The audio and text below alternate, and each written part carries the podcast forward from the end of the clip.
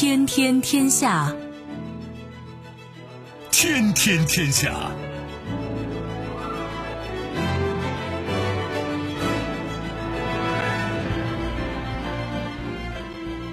历史穿行者，新闻摆渡人。各位好，我是重阳，这里是天天天下。世界纷繁复杂，新闻随时发生。来看今天值得我们关注的几件事情。现在可以写了波音堕落史，因为他们隐瞒737 MAX 的关键漏洞，丑行败露。阿尔巴尼亚、北马其顿寻求加入欧盟被拒，这是扩张疲劳还是消化不良啊？人类首次全女性太空行走，由美国人刚刚完成。那我们来看女性太空行走史。那个爱中国的人走了，汉学家、诺奖评委马悦然辞世。几件事情都颇值得玩味吧，让我们一一道来。收听我们的节目呢，你可以用传统的收音机，也可以使用手机，欢迎选择即时客户端，也可以选择蜻蜓 FM、喜马拉雅 FM 或者企鹅 FM。搜索“重阳”，可以收听我们的节目回放以及其他相关内容。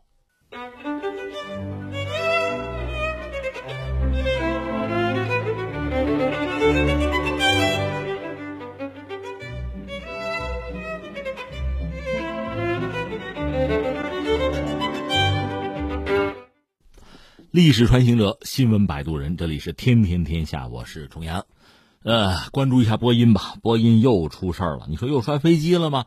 还好，还好。一方面不是摔飞机，另一方面爆出来的消息，其实从这个糟啊、恶劣的程度讲，其实我也没办法比较说比摔飞机是好一点呢，还是更糟。这是在十八号晚上，有多家美国的媒体集体爆料说，波音呢曾经向美国政府隐瞒737 MAX 这个机型上啊。一个关键的安全漏洞，这文件算是披露出来了。说波音自家员工呢，当初发现这个问题，他们甚至都表示很吃惊，甚至戏称说：“我呀，就自己啊，还不如去干销售。为什么呢？就吹牛都能挣钱，就忽悠人嘛。因为我们知道，波音现在这声誉并不是很好，销售也遇到很大的问题，因为两架 MAX 飞机摔了嘛，那是死人的呀。”所以波音声誉不是很好，那就各种调查吧。当然也有各种各样的声音显示，比如有的这个媒体应该是帮波音一把，就讲比如说撞鸟论。什么叫撞鸟论呢？那飞机倒霉嘛，天上飞撞上鸟了，鸟肯定死了。但是因为相对速度很大呀，那波音撑不住，这飞机摔了也正常吧，赶紧倒霉吧。这是所谓撞鸟论。你想鸟也死了，也无处查证去了，就通过这种方式，等于说帮波音甩锅。还有所谓叫什么叫分包商零件问题，就是我们波音没问题啊，我们设计研发什么都没有问题，但是你总不能所有东西都自己干吧？所以很多工程上的一些任务分包出去了，他们做的不好，分包商出问题了，最后把我也给耽误了，等等等等。就刚才我们讲的这些理由吧，似是而非，似乎就能够减轻波音在事故之中的责任。因为下面好多事儿还没有解决呢，还有个赔偿问题呢。赔偿问题又是两个层面的问题吧。一个是什么呢？就是死难者的家人，你赶上这个事故了怎么办？这是需要交代的。再就是什么呢？很多航空公司，全球非常多的航空公司用的飞机大约就是两种吧，一种是空客的，再就是波音的。而且波音七三七这个 MAX 系列吧，又是新飞机，波音口碑又好，所以卖的相当不错。现在你出问题，我们都不敢飞了，这飞机不能用了，对航空公司运营产生的影响，这个账咱也得算呐。所以这是两个意思，索赔吧。这个风潮今年估计也许就这样，还有明年呢。所以对波音来讲啊，这个大麻烦非常多，而且其实并没有解决，这事儿还没有完。刚才我们讲隐瞒不报这个问题又传出来了，美国那个 FAA 就是联邦航空局也怒了，马上说快给我解释，赶快解释。而波音承认自己当初并没有第一时间上报，就这个安全漏洞啊。当然，这个事儿传出来，股价也跌了。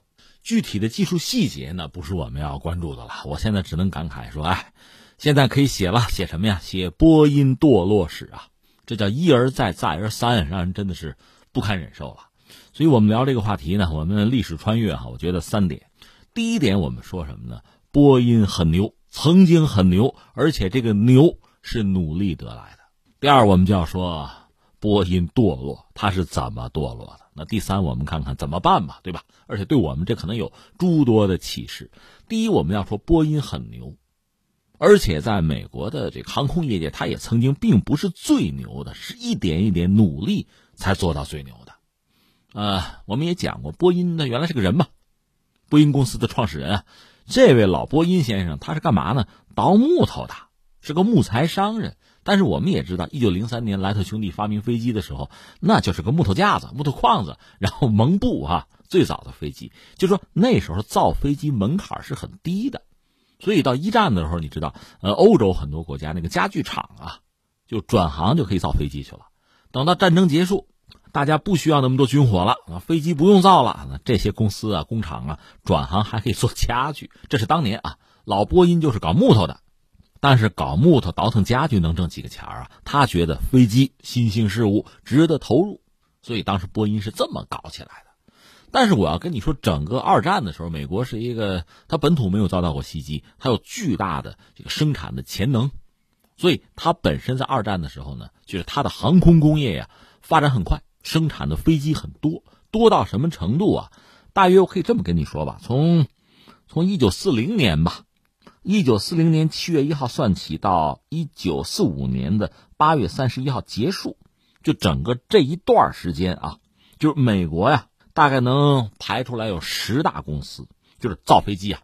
这里边最牛的，我们说不是波音，最牛的是谁呢？是北美航空，它一共产量是什么呢？造了四万一千一百八十八架飞机，一个公司这几年造了四万多架飞机啊，疯了呀！所以产能是非常高的。那它生产什么飞机呢？比如那个 B 二五，就当年从航空母舰上起飞啊，轰炸东京那个，还有最著名的战斗机 P 五一野马，这个飞机还曾经在咱们开国大典的时候，人民空军还用过这个飞机。你说，哎，北美公司好像不熟啊，没听过。嗨，我告诉你，没了，现在已经没了。它是怎么回事呢？上个世纪五十年代，它还是全美的第一大的航空制造企业。后来，它甚至又和谁呢？叫做洛克威尔合并，最后它是。在一九九六年是并入了波音公司，他被波音给吞并了。就整个这几十年发展吧，他不如波音嘛，最后波音把他给吞了。这是北美，当年是排到最前面。第二名是谁呢？叫做综合 f e r t y 公司。那整个二战期间造过三万零九百零三架飞机。排到第三的是道格拉斯，就是麦道的那个道格拉斯。排到第四位的叫做 Cotis 莱特公司，莱特莱特兄弟那莱特莱特就是因为不思进取吧。在航空业的发展的大潮之中逐渐落伍，后来他只能做发动机了。那个寇蒂斯呢？说到底和莱特实际上当年曾经是竞争对手，打了人脑子打出狗脑子来。最后这个寇蒂斯和莱特还合并过啊，就跟中国还有关系。当年那个飞虎队 P 四零那个飞机就是他们造的。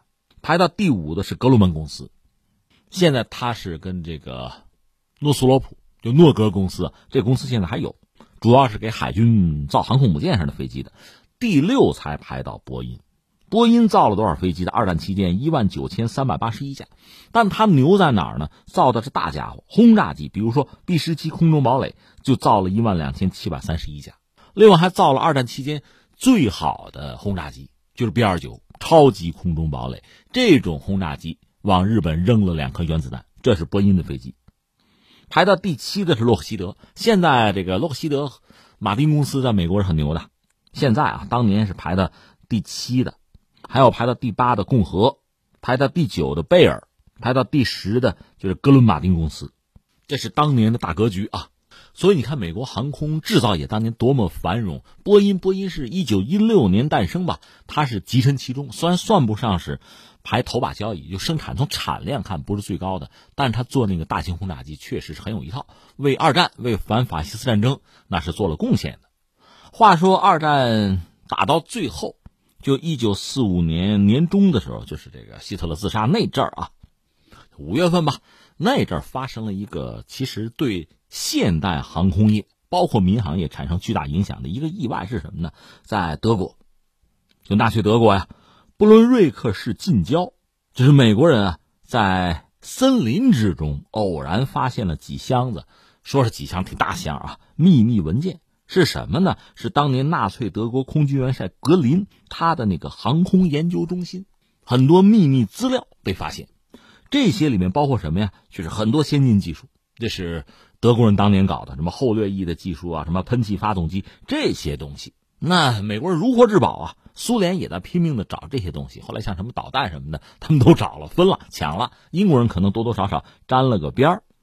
那波音也是听到这个消息啊，赶快去抢啊，花了七十五万美元，就在纳粹这个研究的基础之上，就拼命的就是往下往下接着搞，最后搞出来就后掠翼那个技术啊，你不光是战斗机，什么轰炸机啊、客机啊，现在你看都是后掠翼嘛，就这个技术，那是波音确实是一马当先。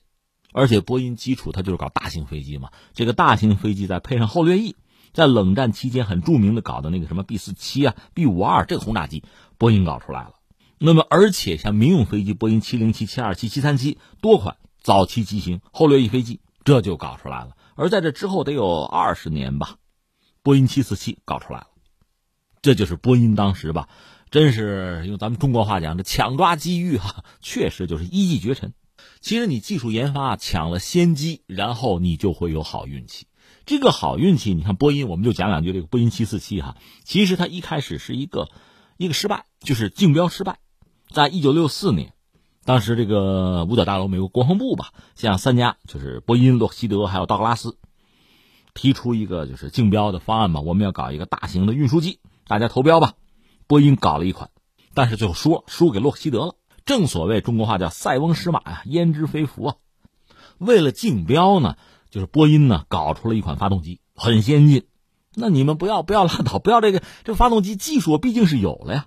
另外，当时呢，连欧洲、在美国还有苏联都琢磨着搞这个超音速的客机，波音也是把精兵强将啊调去搞超音速飞机去了。但这个时候就又有个意外，就是泛美航空的 CEO。叫做特里普，不是特朗普啊，特里普，真是特离谱啊！这位并不离谱啊，他是找上门来跟波音说，就说我是客户啊，我有需求啊，我想要，我不要超音速的，亚音速的，但是大大型的喷气式的飞机，你能不能给我搞？泛美了不得，大客户，国际化的一个大的航空公司，全面投入洲际飞行市场，所以要大飞机，载客怎么得四百人以上吧，能够这个洲际越洋大飞机。波音手头没这样的飞机，它最大的是波音七零七，装一百四十个人那怎么办？搞吧！既然有客户有需求，一九六六年三月，波音七四七这个项目就立项，然后泛美就签约，因为我要嘛，他既然能做，研发吧。当然，这个项目当时也不是大家都看好吧，有人说这属于后娘养的。那对于波音来讲，前面还有几个，至少三个更重要的项目，我们不多说了啊。在这个状况下，波音七四七居然就搞出来了。而且客户要的紧，就这个时间啊，倒计时啊很紧。最后波音给逼的就是巨额的借款啊，反正事儿干到这儿，把它干完吧。以至于波音就是最后等于说一赌吧，赌赢了那就 OK 啊，赌输了满盘皆输。当时波音的总裁叫威尔逊，是力挺啊，大家真是拼了。一九六九年，波音就是交付了首架飞机。早期其实也有问题，但后来波音七四七呢是被认为是很安全的一款飞机。在 A 三八零空客的 A 三八零之前吧，七四七，它载客记录是最大的，一下保持三十七年。要算起来啊，全世界的波音七四七，呃，载客啊，总算起来占地球人口四分之一。这飞机就这么好，这么牛，这是我们说的波音很牛。然后我们下面就是但是吧，但是它就堕落了，怎么堕落的？呃，一个是来了敌人，来了狼啊，就我们以前聊过，不多说，就是空客，法国、德国、英国、西班牙。几家凑起来，欧洲人搞了一个共同体。在上个世纪六十年代吧，当时美国在全球民用飞机那个市场呢，占比是百分之八十，所以欧洲人觉得受不了，保护本国的航空工业嘛，联合起来搞了一个空客抗衡波音。当然一开始啊，波音是不可能把空客放在眼里的，但是我们知道，最终空客是逆风飞扬啊，做起来了，这个对波音就产生很大的威胁。那怎么办？双方就干仗呗，从。应该是一九七八年开始，真正的这个争执就开始了，那就是美欧的贸易战。有人还详细的就总结过，围绕着这个航空工业吧，就民航工业，美国、欧洲之间贸易战，大概还可以分成五个阶段。第一个阶段呢，就是七八年到八六年，这叫政府过招；之后八七年到九零年，就双方各自这个宣传大战，主要当然是面向市场和用户了。九零年到九二年，战火还升级。当然之后呢，大家歇一歇。九二年。到九四年，有一段时间的休战啊，然后继续来过啊，就这么一个状况。这不是美国和欧洲就欧盟啊都在骂对方补贴自己的航空工业。这不最新的消息，WTO 还站到美国一边，对，你可以对欧盟啊可以开罚单了。这待会儿咱们有空说，美国说好嘞，我罚吧。本来特朗普希望怎么的一百多亿吧，那现在呢，嗯，WTO 说反正没那么多，几十个亿、八十多个亿哈，这没问题。嗯，欧盟说你敢罚我，我肯定报复。这就待会儿再说了啊。总之，双方围绕着这个民航业，因为它利润太大，这个市场规模也太大，这真的是谁也放不下，就出现这么个状况。在这样一个背景之下，哈，两强相争，那就不择手段了，没有底线。就说波音呢，其实出了一系列的问题，就是在营销啊，在竞争的策略上出了一系列的问题。一个呢，它等于被被空客牵着鼻子走了，拿空客当竞争对手。对方怎么出招，我就得回应。那你自己在自己的这个研发呀、新技术的这个拓展呢，在这些领域上，你还有那么多精力吗？你完全被对方牵着鼻子走，这是一个。另外呢，对于其他的一些可能的竞争对手，波音也不敢放松。你比如最著名的是庞巴迪，加拿大那个庞巴迪，庞巴迪原来做支线客机的，波音呢也没拿它当回事儿。但是做着做着做大了，支线客机满足不了我的胃口了，我要不也试试干线客机，想做大的。波音一看那哪行啊，马上要扼杀在摇篮里。这个美国政府是出面的，最后这么着，庞巴迪给你个关税吧，罚你吧，百分之三百。你想谁受得了这个？庞巴迪一看拉倒，我直接把自己卖空客了，就出现这么一个局面。所以美国政府也好啊，波音也好，他们虽然是各自有各自的角色，但是配合起来。那就是要争取独占垄断全球民航市场，当然他做不到。波音一直在一开始是挖墙脚，到现在基本上分庭抗礼，这对波音都是很致命的。那你想，你就被别人牵着鼻子走，你的动作就会变形。我们以前也聊过，像波音七三七这个飞机，它也是应对空客的挑战，就是那种单通道的窄体的客机。这种飞机呢，空客做出来卖的不错，波音必须回应啊。很短的时间要拿出新飞机了很难，所以拿那个七三七就波音老飞机，拿它改改的话，用最新的技术换新发动机，新发动机直径又大又沉，那你整个飞机又不可能大改，在软件上配平上就是有一系列的文章做，但是现在看来没有做好，太着急赶工，所以我们要说波音的堕落史啊，你看一看它怎么如日中天，然后逐渐的。就走了下坡路，这特别让人感慨。那你说波音堕落，没有人知道吗？我下面就讲这个段子。话说在二零一四年三月某个深夜，在美国吧，北查尔斯顿市，在一家小餐厅，半岛电视台，注意啊，半岛电视台一个很著名的记者了吧？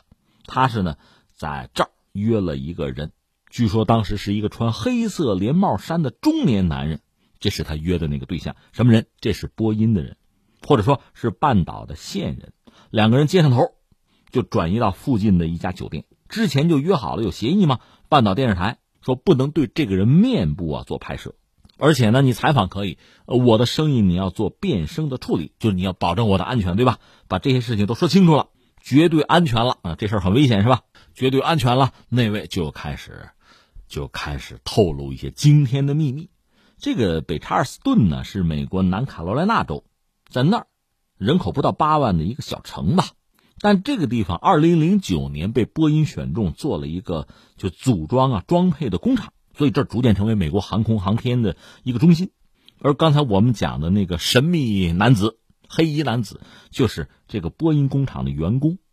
那要干嘛呢？他要向半岛的这个记者说什么？就是把他了解的波音的内幕就说出来。流水线上的工人啊，问题有多么大？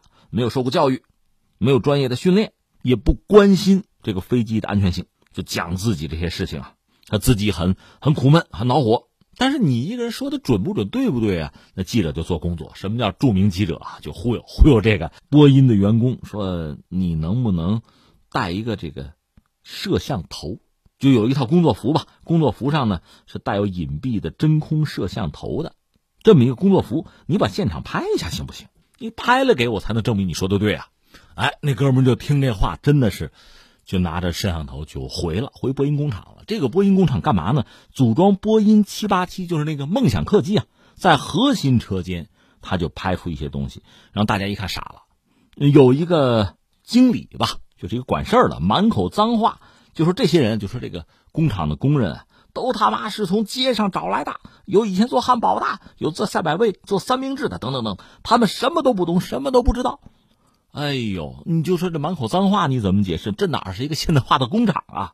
还有工人呢，在旁边就说说波音车间普遍干嘛吸毒啊，可卡因啊、止疼片。这么说吧，你要是想要，你提前下个单，你就能得到，就在厂子里就能买到毒品啊，等等等等。哎呦天哪，这是半岛。半岛一听，哎呀，如获至宝，好嘞。当然这还不算，半岛还采访了之前那个做过波音工程师的呀。航空公司的客户等等吧。总之，最后这个采访拿出一个纪录片，结论是什么呢？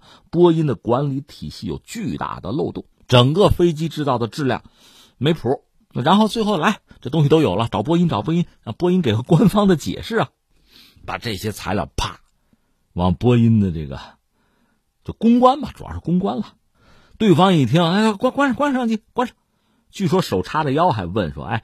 谁跟你们说的？哪个工人说的？这边当然不能招了。二零一四年九月，半岛电视台这部纪录片面世，但是呢，在美国就没法上映，就等于说在这个他们自己半岛电视台嘛，还有什么 YouTube 上播了，也没有激起什么反响。那是二零一四年九月，然后到了二零一八年的十月二十九号，印尼狮航的七三七一头栽到地下。悲剧发生了，所以你要感慨什么呀？就有时候你说这个历史命运，我就说嘛，如果拟人化，他是什么呢？他就是一个性格很乖戾的人，他会捉弄你，他会让你痛不欲生啊。但是呢，他在这之前肯定要给你一些警告，就看你能不能意识到。我也曾经和大家聊过，感慨过。你比如说当年那个鸦片战争，大清国大门让大英帝国给踹开的，你说这是突如其来的吗？不是啊，将近五十年前。就是乾隆八十大寿的时候，其实到八十二了啊。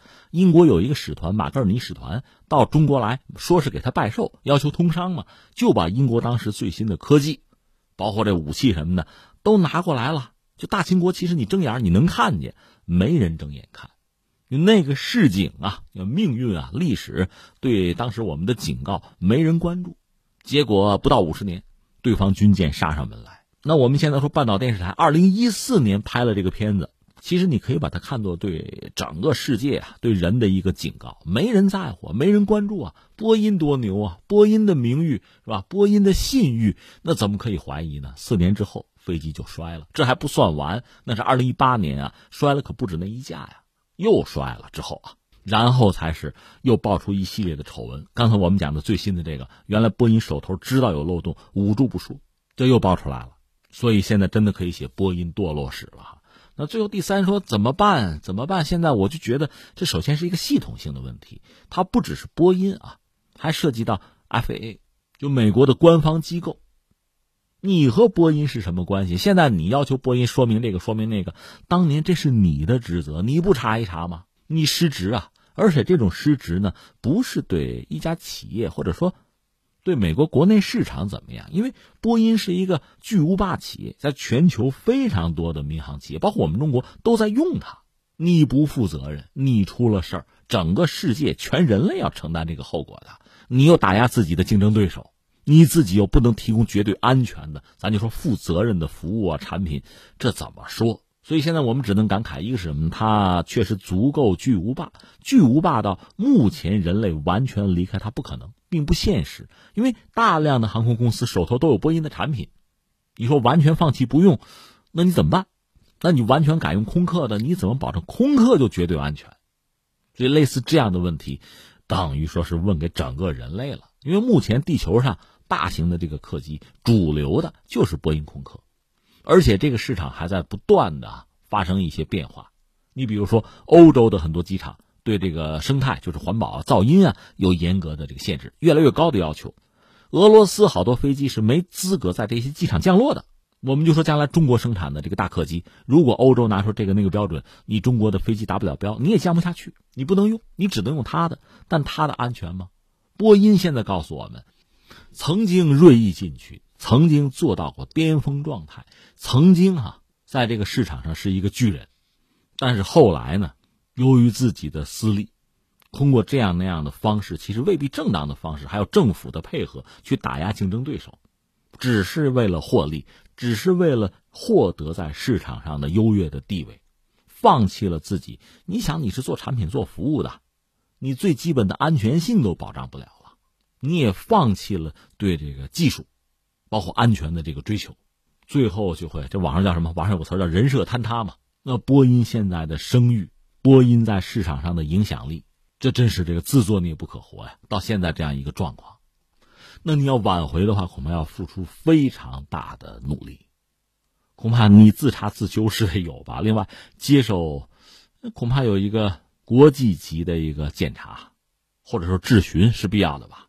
再就是我们看你的怎么补漏洞，另外怎么赔偿，包括你自己怎么重新的。整肃你的管理架构，稳定你的产品质量，这些问题不但要做，还要抓紧做，而且确实不要吸什么工本了，否则的话，不但是空客，包括中国的航空工业，那不能趁机有所作为吗？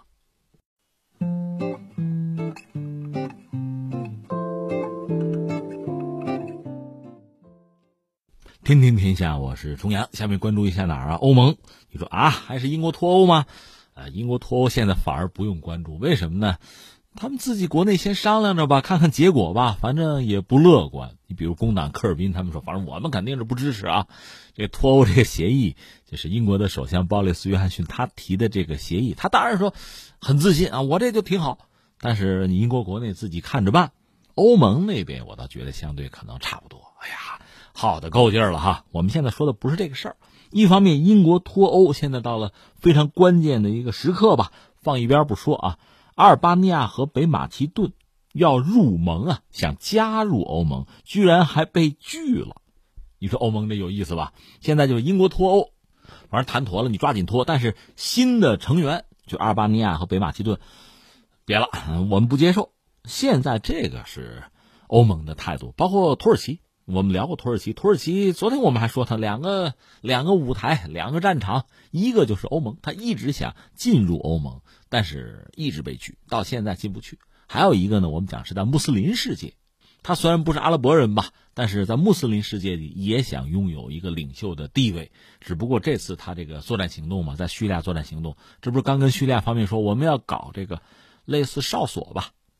就在叙利亚这个所谓安全区里，在人家地盘上，我要搞十二个，还希望叙利亚不要犯错啊！我的军队有一部分要留在你的国土上，你别找我麻烦，是这么个态度。所以你看，阿拉伯国家肯定是不干的。那你看这两个舞台，两个战场，这不都要落空吗？所以你看这个得失啊，关键在标准。你说一点成本、一点代价不付出是不可能的。但是你说光付出就有所得吗？就这个马其顿，北马其顿应该说啊，原来就是那个马其顿，为了想加入欧盟和北约，名人都改了，因为他叫马其顿，谁不干呢？希腊不干，希腊说你是占我便宜是吧？不有当年那个亚历山大大帝吗？马其顿帝国，那个算是希腊人的荣光啊。亚历山大大帝那个时候也算是就希腊文明很巅峰的状态吧。而这个马其顿共和国和那个亚历山大大帝的马其顿帝国其实不是一码事儿。所以希腊人就提出来，别的我管不了，反正你要想加入欧盟，这我一票给你否了，你不能叫马其顿啊，你这占我便宜，因为那马其顿是我的品牌是吧？亚历山大大帝那是我们家人，那马其顿就共和国也没办法，后来说一定要想加入欧盟嘛，呃，想谋求经济发展嘛，要不我们改名吧，改叫北马其顿，这行不行？其实希腊还是不干。那不管怎么说，改名也表明一个立场吧，就是我为了加入欧盟。我不惜把名字都改了，那在人家马其顿共和国国内好多国民还不愿意呢，凭什么我改名对吧？你那是历史上的东西，我们现在就叫这个，一直在闹。我的意思是说呢，欧盟啊，确实对某些人来讲是香饽饽，很多人愿意加入。刚才我们讲，一个是这个北马其顿改名之后叫北马其顿，还有阿尔巴尼亚。阿尔巴尼亚老一伐的听众都熟吧？当年是一个很典型、很著名的一个社会主义国家吧。啊，后来苏东剧变之后，他也有一系列的变化，也算改旗易帜吧，想加入欧盟。但是欧盟现在呢，反而把这两个积极想入盟的给拒了。其实，在上个月吧，九月十七号，欧盟理事会的主席图斯克呢，专门跑到北马其顿和阿尔巴尼亚，和双方就讨论加入欧盟的相关事宜。当时图斯克表达的这个态度吧，相对还是积极的。那北马其顿是二零零五年，阿尔巴尼亚是二零一四年就成了欧盟的候选国，这就是排上号了啊。然后这不是十月份，就现在这两天，欧盟不是有峰会吗？这个峰会大家总关注说，哎，英国脱欧这个事儿，哎，对，这是一档子事儿。但是开这个峰会，除了英国脱欧以外，还有一档子事儿，就是北马其顿和阿尔巴尼亚入盟的问题。现在人家给拒绝了，你们进不来，不达标。说到底，欧盟不愿意。你说为什么呀？四个字啊，消化不良，或者换四个字扩张疲劳。欧盟现在就这个状况。扯两句吧，看看历史吧。其实我们知道，在历史上，欧洲那经常打仗啊，一度呢也曾经成为人类文明的中心。特别是工业革命以后啊，有一段时间，就说欧洲啊，欧洲在历史上看呢，就想统一，把欧洲统一啊，这样的人是有的，这样的事儿，这样的努力也是做过的。啊，通过各种方式都有嘛。最简单的打仗，通过武力方式，比较有名的一个叫拿破仑，基本上把欧洲打遍了。但是最后呢，等于是被沙俄击败，然后又赶上这个反法联盟落井下石，这算完了啊！拿破仑完了。呃，希特勒也算一个，希特勒基本上把整个欧洲是打下来，除了那个英国吧。然后他几乎是集欧洲之力去打苏联，就苏德战争啊，但是又被苏联击败。所以想通过武力的方式统一欧洲，难度本身是很大的。放在一边，那有没有别的呢？通过经贸的方式行不行呢？行，咱们就不说历史了吧。就二战结束以后，欧洲人其实也想明白了，尤其是法国人和德国人，这是世仇啊。到最后说咱咱俩讲和吧，别这么闹下去了，换一种方式。所以就出来什么呢？最早是煤钢联盟，后来就拓展到这个共同体嘛，欧洲共同体，就大家逐渐的往一块凑。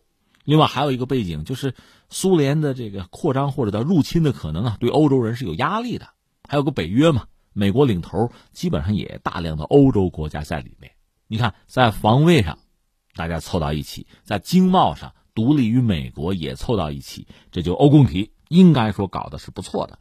然后就一点点的进化。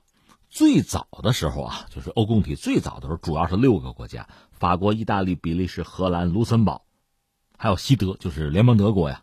是这六家算是核心，然后一点点呢，就是滚雪球一样哈，这个团是越来越大，滚雪球嘛。一九七三年，丹麦、英国、爱尔兰就进来了，然后八一年，希腊又进来了，八六年，西班牙、葡萄牙又进来了，等等等等。这样到了一九九一年，就是苏联解体前后吧，欧共体签了一个马斯特里赫特条约，就建立欧洲经济货币联盟和欧洲政治联盟，欧盟就诞生了。它开始应该是十二国吧。后来，在一九九四年，又谁进来了？瑞典、芬兰和奥地利，这就凑了十五国。到九八年呢，又商量着跟谁呢？呃，当时因为苏联解体了嘛，原来中东欧的十一国也申请看能不能加入，这就开始对话谈。一九九九年的一月一号呢，欧元欧元是诞生，但是三月二十四号，美国就拉着这帮欧洲国家打这个科索沃战争，一打欧元就完蛋了。所以这个欧盟。欧元这个发展也是跌宕起伏，但不管怎么说，因为苏联解体了嘛，这个国际大的环境和格局发生很大的变化，欧盟也在抓紧时间，那就想办法扩大地盘吧，强身健体呀，就开始吸纳新成员。你看，二零零零年呢，当时就开始和什么罗马尼亚、斯洛伐克、拉脱维亚、立陶宛、保加利亚，还有这个马耳他，这第二批是六个入盟候选国，就开始谈。到了二零零二年，欧盟十五国就决定邀请塞浦路斯、匈牙利、呃捷克、爱沙尼亚、拉脱维亚、立陶宛、马耳他、波兰、斯洛伐克、斯洛文尼亚十个中东欧的国家入盟。二零零四年的五月一号啊，就是我们说这个马耳他、塞浦路斯、波兰、匈牙利、捷克、斯洛伐克、斯洛文尼亚、爱沙尼亚、拉脱维亚、立陶宛十国正式加入欧盟。你看，这时候就是二十五国了。二零零七年的一月一号，罗马尼亚和保加利亚也正式成为欧盟成员国。到这时候，欧盟历史上讲已经是第六次扩容了。然后还有这个冰岛、有克罗地亚这样的欧盟，就是出现了现在这个状况。最大的变化就是英国又要脱欧了哈。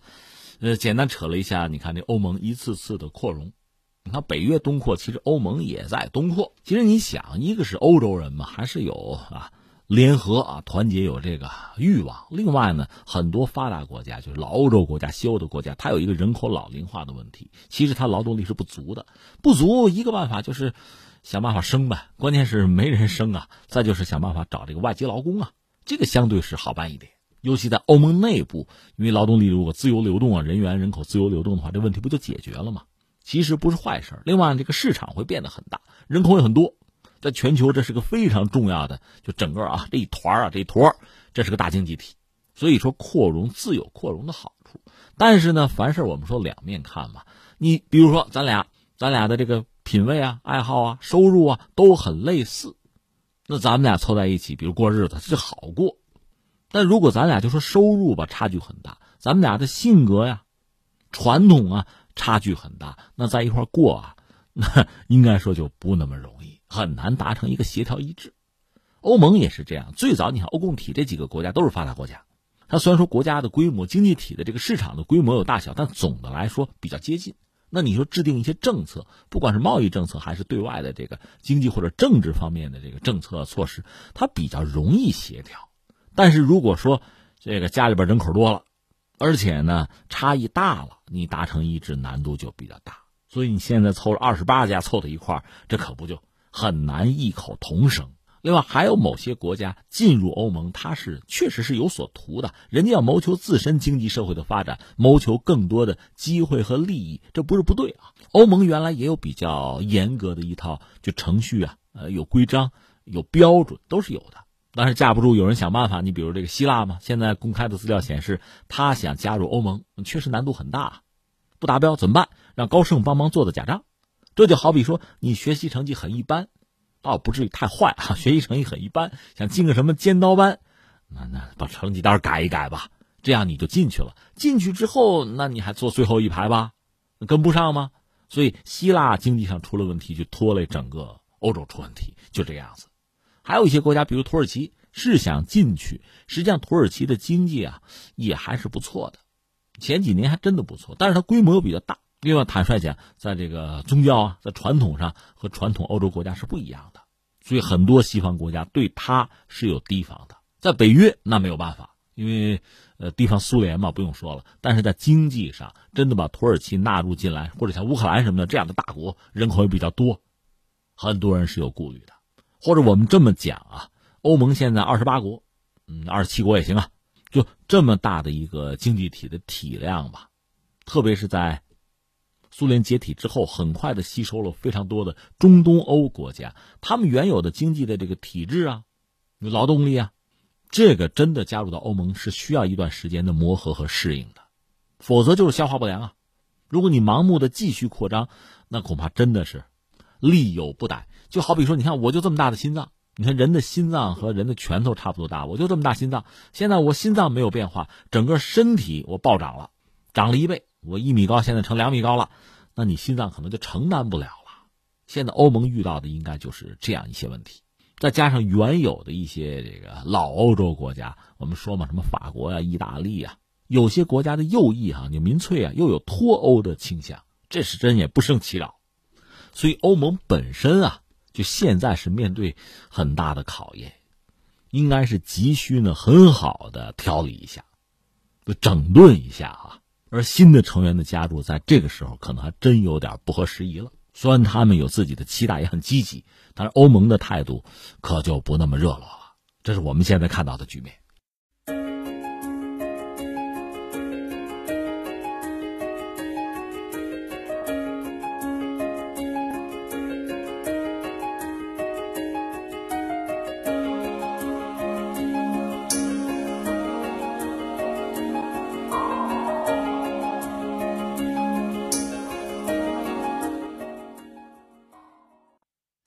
历史穿行者，新闻摆渡人，这里是天天天下，我是重阳。下面关注一下天上的事儿吧。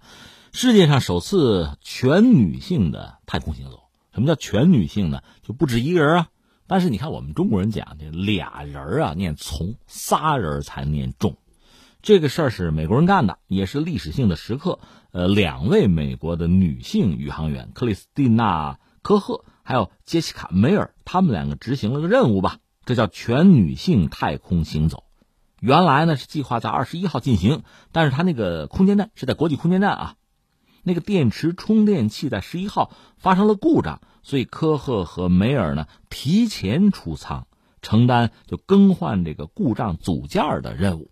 在三月底呢，当时 NASA 就计划搞这个空间站的首次全女性的太空行走，一个叫科赫，一个叫麦克莱恩。科赫就是这位，那个麦克莱恩回地球了。那为什么他们当时没有走成呢？因为当时没有这个麦克兰合身的中号的硬质的宇航服上衣。因为我们知道宇航服说是衣服，对它穿着也像衣服是吧？它实际上就是一个小型飞船，它能保证人在太空里吧存活一段时间。那宇航服不是闹着玩的，那不合适就是不合适啊。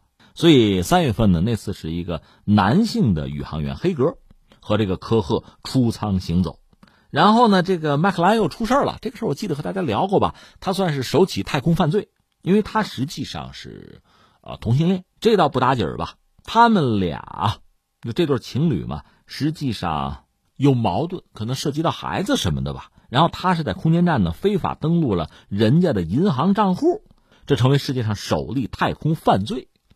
遭到指控了，这个麦克莱恩啊，就回去吧，回家吧，回地球吧。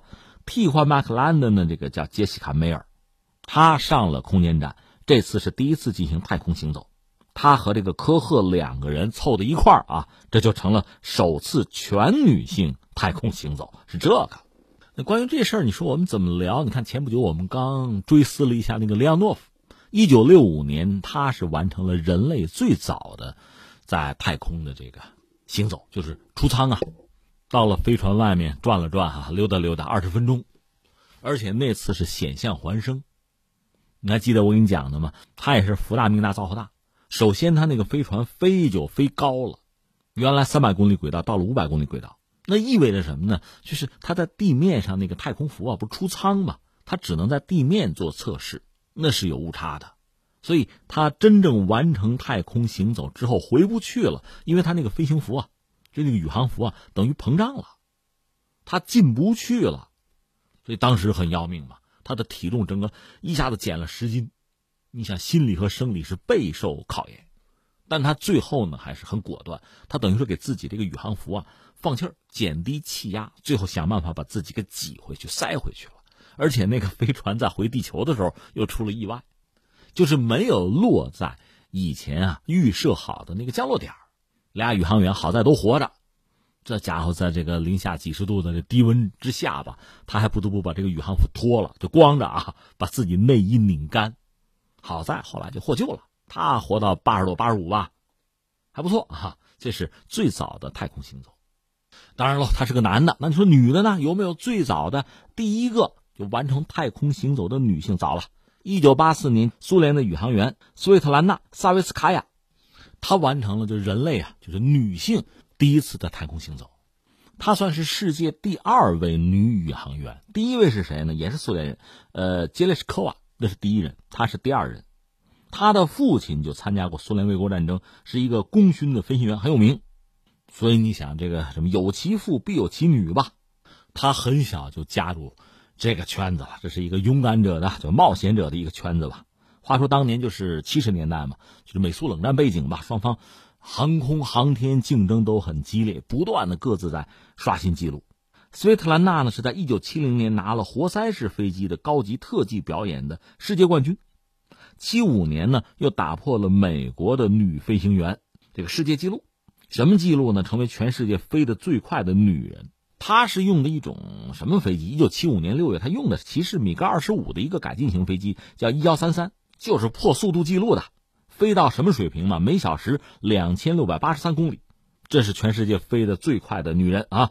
整个从起飞到降落一共半小时，上去创纪录，回家。这还不算完，这是飞得最快是吧？想办法飞得最高啊！一九七六年，这个萨维斯卡娅呢，从试飞员学校毕业，他本来是在这个雅克夫列夫。飞机设计局做试飞员，七七年呢，他又是用这个 E 幺三三飞机飞到两万一千二百零九点九零米的高空，这是水平飞行最高纪录，世界纪录。这还不算完，到了一九八零年吧，他被挑选调入苏联的宇航员中队，女人啊开始冲击太空世界纪录。那你想，他身体好的不行不行的，那创造各种记录我们就不说了哈，我们就说他这个太空行走了。他呢上过太空两次，一次是在一九八二年的六月二十七号，坐的飞船是联盟 T M 七；一九八四年七月二十八号，他用的是呃联盟 T M 十二。在这次就用联盟 TM 十二，他最后一次太空飞行的时候，创造一个新的太空纪录，就是成为第一位在太空行走的女性。她是担任联盟 T 十二上的这个随机工程师，在这期间呢，奔这个礼炮七号太空站，他走出飞船，在太空呢做了一个新型的万能手工工具的实验。这个工具是特制的，专门是设计哈，用于宇航员在太空或者空间站之外完成复杂的工艺操作。斯维特兰娜呢，她两次飞行就是在太空吧，飞行总计时间是十九昼夜十七小时七分钟。那她曾经和记者讲过，第一个女性嘛，这个确实是记录创造。她说，太空行走危险很大，主要是防高温、低温，防止那个 X 射线的辐射，特别要防止焊接的时候融化的金属滴呀，不能滴在太空服上的，否则就麻烦了。太空服上如果说被烧出那个小洞，就烫出洞来啊，压力会丧失，宇航员马上会丧命。那当时是一个什么状况呢？就八四年的事了啊。其实当时是两个人，一个是指挥员，扎尼别科夫，男的啊，他是在前面，指挥员在后面。他们是从通道舱进入太空，很小心吧？他就带着这个万能手动工具到了轨道站外一个平台。你注意，他穿着这个宇航服，戴着手套什么的，他不像我们现在来给我拿个扳子来，不是手直接就操作，他隔着好多层了，所以这难度是挺大的。到轨道站之外一个平台，这个萨维斯卡娅呢？他是站在一个很特殊的踏板上，两只脚呢固定在上边，手里拿一个呃大概咱们说厘米吧，四十乘四十五乘五十，就这么一件工具，切割一块固定在样品板上的金属样品，就切割呀，然后把两块金属板呢再焊在一块儿。这时候那个指挥员呢就是扎尼别科夫，用摄影机把这事儿拍下来。你说男的干呢，这不是让女人创造记录吗？男人只能是配角啊，拍一下，然后呢，这个实时的摄影再向地面上传送。萨维斯卡娅确实动作很娴熟，准确无误，而且呢还向地面报告：我开始工作，我已经接通了电源啊，工具开启啊，切割缝不平，但很好看。就一点点在介绍这个东西。之后我又焊接金属啊，我又试验第三种作业。焊成的样品上有斑点啊！我开始打磨它，最后宣布我已经对第一块模板进行了金属喷漆，样子很好看啊！作业三小时三十九分钟，她的整个就是这个女人啊，在这个舱外工作嘛，体重减轻三公斤。你看这个太空行走多么艰辛吧？当然，他说女人不比男人差嘛，甚至在某些方面超过男子，比如说女人有耐力，能够承受单调无味的劳动。这是他的这个感觉和判断吧。呃，一九八四年七月二十九号，这位就世界上第一个完成太空行走的女性，就萨维斯卡娅呢，是安全返回地球之后呢，她和一个飞行员结婚。一九八六年，他三十八岁的时候喜得贵子。那你说得这个记录又是人家苏联的了？那你美国呢？美国是这样，美国也有自己记录吧？你比如说国际空间站年龄最大的宇航员佩吉·惠特森，这是女性啊，她进行过八次。太空行走，她是迄今为止太空行走次数最多、太空行走总时长最多的女性。人家从这个角度也创造了一个记录。他完成第八次行走的时候多大年纪？五十七。在他之前，他是八次嘛？在他之前呢，还是一个美国的宇航员，女宇航员啊，叫做 Williams，是七次太空行走的记录。你看，通过这种方式，人家也创造记录了。当然，这次这个记录，我觉得相比之下。你看，刚才我们讲列昂诺夫，他是第一个一九六五年完成人类最早的太空行走，险象环生啊。后来到这个苏联的女宇航员进行太空行走的时候，呃，也完成了非常应该说是非常复杂的工作吧。而美国这个宇航员呢，七次啊、八次啊，频繁的这太空行走啊，这些记录都已经有了。那现在我们讲这两个美国女性。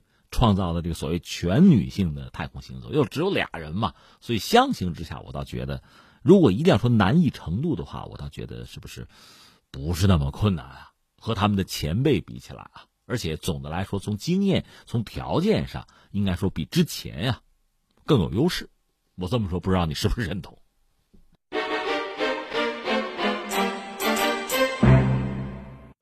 听听天下，我是重阳啊。下面我们再关注一个人啊，谁呀？马悦然先生。马悦然去世了，他什么人啊？著名的汉学家，瑞典学院院士马悦然。当地时间十月十七号去世，享年九十五岁。他是著名的汉学家高本汉的弟子，是诺贝尔文学奖评委之中唯一懂得而且精通中文的评委。这让人确实有点遗憾啊。那他，我们简单说两句，他是一九二四年生人，六月六号的生日。中国人了解他、关注他，就因为首先是因为诺贝尔奖吧。他是诺奖，就是文学奖的评委。他是瑞典的汉学家，瑞典文学院的院士。他最先把中国的古典名著《水浒传》《西游记》译成瑞典文，而且向西方介绍了中国的《诗经》啊、《论语》啊、《孟子》啊、《史记》《礼记》《尚书》啊、《庄子》，还有《荀子》，就这些先秦诸子的著作。他还翻译了辛弃疾的大部分的诗词，组织编写《中国文学手册》（一九零零到一九四九）。他对中国古代典籍的译著和凭借，遍及中国整个的古代多个时期啊，几乎所有的文类是这么一个人。他也算是西方的汉学界的，呃，领军人物啊，领袖人物之一。他在文学作品翻译啊，就学术研究这个领域呢，是有很好的成就，和中国很多作家呢交往也比较密切。话说当年就上个世纪八十年代初，不是有所谓朦胧诗嘛？朦胧诗派盛行，当时在中国国内诗歌界呢也有很大的争论。比如说老一派的诗人什么艾青啊、臧克家呀，对朦胧诗呢是一个批评的态度。朦胧诗嘛，这个顾城啊、什么北岛啊、什么舒婷啊，就这帮人是新诗潮吧。马悦然当时是瑞典皇家人文科学院在那任教，他还给艾青写过信，他属于为这个新诗辩护的啊。他是认为新诗嘛有开创性，老一代诗人在年轻的时候也曾经勇敢和叛逆嘛，现在应该扶植年轻人嘛。哎，他有这个态度挺有意思。关键他是就是诺贝尔文学奖评委里唯一懂得汉语而且造诣比较深的这么一个人，就是也是承担这个责任吧，把很多中国的作家推介到西方去。马悦然对莫言的评价是比较高，莫言拿诺贝尔奖之后，很多人也是这个质疑吧。马悦然表示说什么呢？说那是他们没有读过莫言，说读莫言的文章会让他想到古代中国会讲故事的作家蒲松龄啊、吴承恩呐，从中看到了魔幻现实主义文学的影子。他对某些中国作家确实是偏爱，他自己认，比如这个山西作家李锐，还有这个曹乃谦，他们的作品他非常推崇。所以说起来感慨哈，像这些人，可能我们国内的读者。哪怕你是文学爱好者，都不一定了解和熟悉。作为一个瑞典人，马悦然还是非常之关注和推崇。呃，马悦然两位夫人吧，先后两位妻子都是中国人。第一位是个成都人。你想，这个马悦然是怎么回事？他一九四八年大学毕业呢，就跑到四川去考察当地的方言。那当时他很年轻了，住在就当地一个教育家，就陈可行啊，在他们家住，和他的女儿呃陈明祖，这就结识。帮人家补英文，两个人产生了感情，然后就结婚了。可不幸的是，一九九六年呢，呃，陈女士是病逝，就在斯德哥尔摩病逝。然后呢，第二位夫人呢是台湾的一个媒体人，呃，陈文芬，两个人是九八年相识，零五年结婚，在台湾相识，在山西宣布了婚讯，两个人差四十三岁。所以可见，这个马悦然先生对中国的感情还真是很深。晚年是多次造访中国，参加中国的这个作家朋友们各种各样的文学活动嘛聚会。他呢，前几年遭遇不幸，骨折了，骨折了也不太好动了，怎么办呢？翻译《庄子》，甚至他说什么？马悦然说：“我读《庄子》吧，我就不疼了。”所以就开始翻译，到二零一八年四月六号完成。他是二零一九年十月十七号。在家中病逝，呃，去的很安详吧。夫人说是觉得有点不舒服，说了这么一句吧，坐在平常坐的这个座椅上，几秒钟之后就离开了。那怎么说呢？感慨两句吧。一个是觉得这位老先生吧，和中国真是有不解之缘，因为中国确实有很多东西值得这个世界上所有的人去关注、去学习、去研究、去传送，是有的。我们是有好东西的。那这位老先生，你看从很小的时候哈读书嘛，大学毕业就跑到中国来，呃，研究方言，对中国的文化就有着浓厚的兴趣。他就让我想起另一个人，就是李约瑟了。李约瑟是因为他和他夫人都是很著名的这个学者嘛，教授嘛，接触的几个中国学生就觉得中国人那么聪明哈，那么好，那么善良，怎么他们的国家那么苦难呢？就关注，就研究。那李约瑟最后，人家有自己的专业，一头扎下来搞中国古代的科学技术史，那最后拿出来的这个成果成就吧，应该说让我们国内很多研究者汗颜的。这些事情难道不应该我们做吗？同样，我们再看这个马悦然先生吧，他呢一己之力翻译了非常多的中国古代的典籍呀，就先秦诸子啊，很多东西让西方人知道。另外，你比如辛弃疾，他偏爱辛弃疾嘛，大部分作品介绍过去很不容易。我就觉得这些事情应该由我们来做，首先是我们应该做的更多才对。我就想当年，呃，就说到大清国的时候吧，那个李鸿章，那理论上是中国眼睛睁得比较大的看世界的一位吧，当时。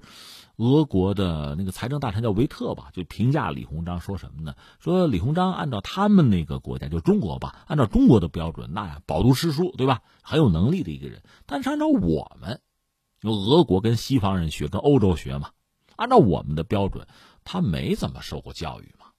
是啊，李鸿章肯定没读过西方的大学，对吧？呃，按照这个标准，那他就什么也不是了吧？就比较比较浅或者比较原始了吧？这是当时这个人，就是维特对一个中国的重臣的一个评价。你听着可能很不舒服，因为他完全是两套文明体系，两套标准。那你说哪一个标准更好呢？没有人谈这些。但是人家把我们打了，人家把我们欺负了、侵略了，那是那个时代。那如今呢，情形发生了非常大的变化。我们讲我们要复兴啊，要崛起啊，这里边除了一些硬指标，比如说你的 GDP。比如说你的这个工业化，比如说你的这个武器，看看大阅兵啊，这是硬指标，还有很多软的软实力的东西。你比如你的文化，比如你曾经的那些非常好的就精神文化产品，就包括现在的也算啊。那这些东西应该让更多的人了解和知道，不是说呀，我觉得我很牛了，这就完了。嗯，也不是说我一定要证明证明给你们我很牛。也谈不上，关键是要让大家知道我们这有很多非常美的东西，非常好的东西，让大家了解，让大家研究啊、关注啊、传送。我们要做这些事情。如果说像马悦然啊、李约瑟他们都能做，他们都看到了我们这些好，我们自己更应该去做。我们应该坚信我们这些好东西是世界性的，是能够征服所有人的心的。好，各位，以上是今天节目的主要内容。我是重阳。最后再提醒各位一下，收听我们的节目呢，可以用收音机选择调频幺零四点三河北综合广播。另外，也可以在手机上呢下载计时客户端，计是河北的计，时是时间的时，或者下载蜻蜓 FM、喜马拉雅 FM 或者是企鹅 FM，搜索重阳就可以收听我们节目的回放和其他相关内容。以上是今天节目全部内容，我们明天再见。